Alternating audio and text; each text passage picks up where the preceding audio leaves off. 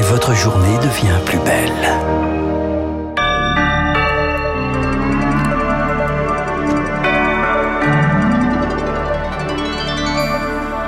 Il est ben, un peu plus de 9h, 9h, 1 minute, Augustin, le rappel des principaux titres de l'actualité. La Russie terrorise l'Ukraine avec ses attaques de drones. Accusation du président Zelensky ce matin alors qu'il annonce la destruction de 36 drones russes qui ont visé le pays dans la nuit. Euh, Moscou, de son côté, affirme avoir arrêté des saboteurs ukrainiens qui auraient visé des centrales nucléaires russes.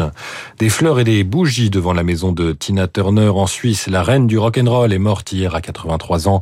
Mick Jagger dit perdre une amie et une artiste chaleureuse, drôle et généreuse, Maria Carey salue son rôle de pionnière, une icône dont la disparition est une perte immense pour la Maison Blanche. Hommage en fin de matinée aux trois policiers tués dimanche matin dans un accident de la route. Le président Emmanuel Macron se rend au commissariat de Roubaix dans le Nord. Les trois agents recevront la Légion d'honneur à titre posthume. Catherine Colonna attendue à Rome aujourd'hui. La ministre des Affaires étrangères doit s'entretenir avec son homologue italien.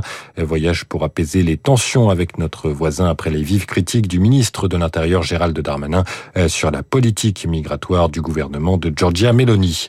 Un point sur les marchés. On retrouve Marjorie Ancelot d'Investir, le journal des finances. Bonjour Marjorie. Quelle tendance à l'ouverture? Bonjour Augustin, bien la bourse de Paris vient d'ouvrir euh, sur une note stable, plus 0,03% pour le CAC 40 à 7255 points. CAC euh, qui a déjà perdu plus de 3% cette semaine à cause de l'impasse aux États-Unis sur le relèvement du plafond de la dette. Hier encore, le président républicain de la Chambre des représentants, euh, Kevin McCarthy, a déclaré lors d'une conférence de presse qui a lieu après la clôture de la bourse de Paris que, je cite, nous sommes encore très éloignés les uns des autres sur un certain nombre de points. Alors ces points on les connaît. Les républicains veulent, pour accepter un relèvement du plafond de la dette, que les démocrates coupent dans leurs dépenses sociales, surtout sans toucher au budget militaire. McCarthy a néanmoins euh, déclaré plus tard hier dans la journée qu'il pensait qu'un accord était euh, toujours possible ce week-end. Euh, peut-être voilà pour la bonne nouvelle et l'ouverture de la Bourse de Paris. Merci Marjorie Ancelot d'investir. Il est 9h03 sur Radio Classique. Tout de suite, vous retrouvez Franck Ferrand.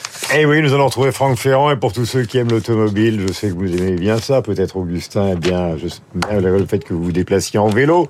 Euh, tous les jours, il y a quand même le Grand Prix de l'année qui a lieu mhm. ce week-end à Monaco. Et figurez-vous que le vétéran, 41 ans, ça paraît incroyable, mais il est vétéran face à Lewis Hamilton, Verstappen. Et eh ben Alonso fait partie des favoris avec son Aston Martin et l'écurie Red Bull. Allez, allez Alonso.